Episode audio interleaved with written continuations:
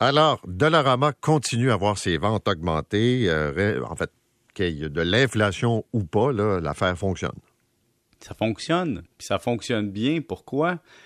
Tu te retrouves dans un contexte où les gens sont plus près de leurs sous, où les gens ont besoin de magasiner, d'optimiser, et toi, ton modèle d'affaires, c'est proximité, bon prix, choix vraiment ciblé de ce que tu vends.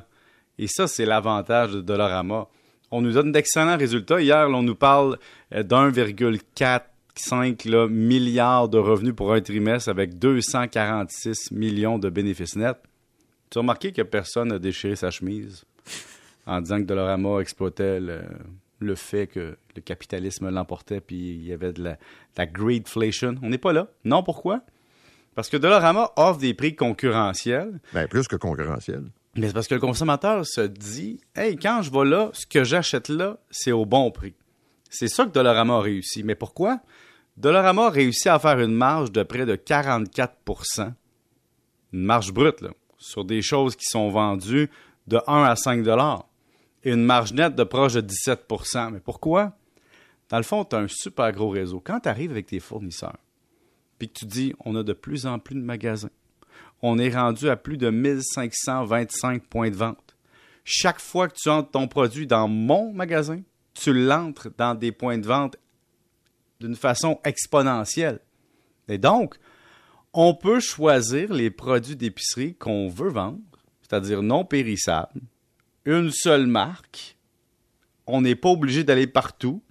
On peut choisir ce qu'on vend. Et donc, ça permet, un, d'avoir des produits d'appel, mais surtout de dire au client, ce que j'achète ici, c'est pas cher, c'est sûr.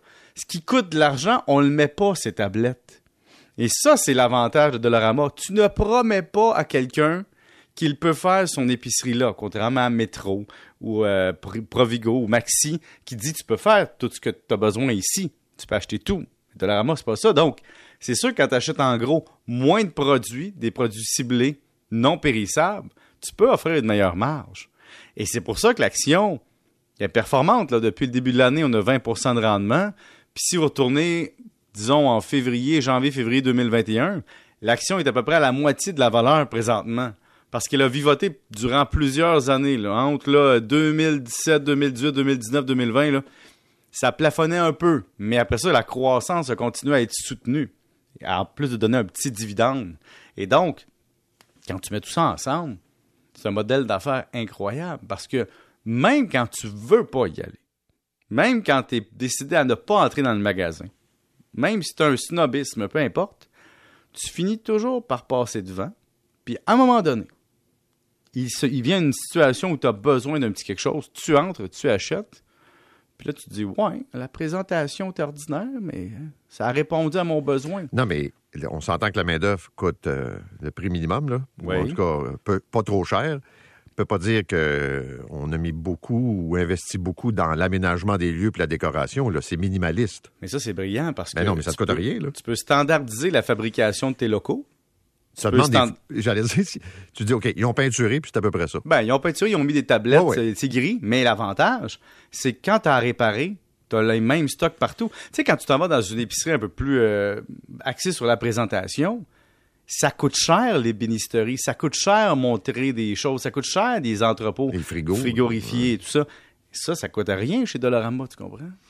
Intéressant. Parle-moi maintenant de l'intelligence artificielle. Oui, et là, je ne parle pas de l'intelligence faussement créée dans le cerveau des gens. Je parle vraiment euh, du côté investisseur, c'est-à-dire que présentement, comme investisseur, on a la même peur de manquer la vague qui me rappelle la bulle techno. Et évidemment, on n'est pas dans la même situation. Je ne dis pas qu'il y a une bulle, je répète parce que je vais recevoir des courriels. Ce que je dis, c'est que ça me rappelle cette époque-là où Internet est entré dans nos vies de façon généralisée, puis qu'on s'est dit, oh, l'avenir est là.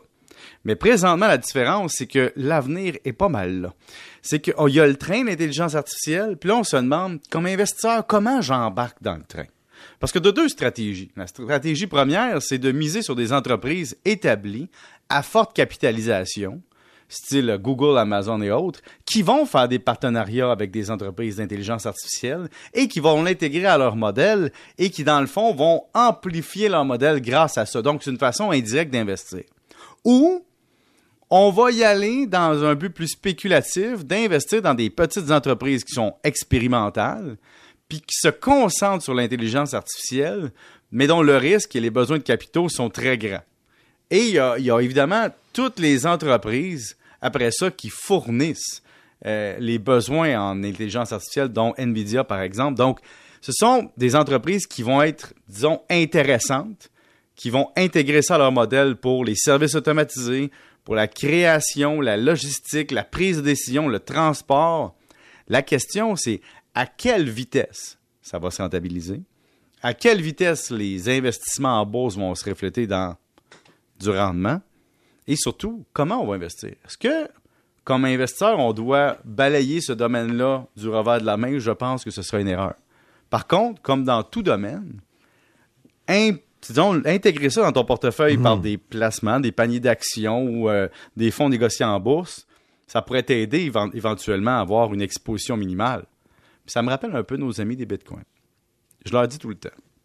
Quand ils me disent Ouais, mais qu'est-ce que tu vas faire quand le monde va être en bitcoin avec ton dollar qui perd de la valeur? Je leur réponds tout le temps. Quand on investit dans des entreprises qui génèrent des ventes, si un jour, c'est pas le dollar canadien qui génère des ventes, mais c'est des poulets ou des bitcoins ou peu importe, ben l'entreprise sera quantifiée dans la monnaie qu'on voudra utiliser à ce moment-là.